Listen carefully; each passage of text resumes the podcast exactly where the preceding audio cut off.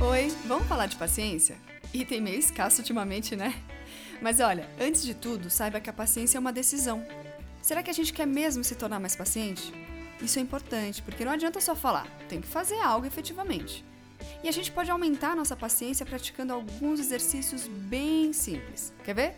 Primeiro, lembrar que tudo na vida passa, o bom e o ruim. Saber disso já é meio caminho andado para não se irritar tanto, principalmente porque nem tudo tem importância. Fala pra mim, quantas vezes você superestimou algo e depois de um curto espaço de tempo nem se lembrava mais do que tinha acontecido? Ou seja, não precisava ter ficado com os nervos à flor da pele. Segundo exercício: mudar a atitude e começar o dia de uma forma calma. A maneira como a gente começa o dia determina como ele vai seguir. Terceiro, perceber por que você perde tanta paciência. Isso vai ajudar a controlar o impulso e também aprender a reconhecer os primeiros sinais de que a paciência será perdida. Depois de fazer esses exercícios, a gente vai ficar mais consciente e vai começar o processo de mudança. Ah, e não adianta perder a paciência por não conseguir ter paciência, tá?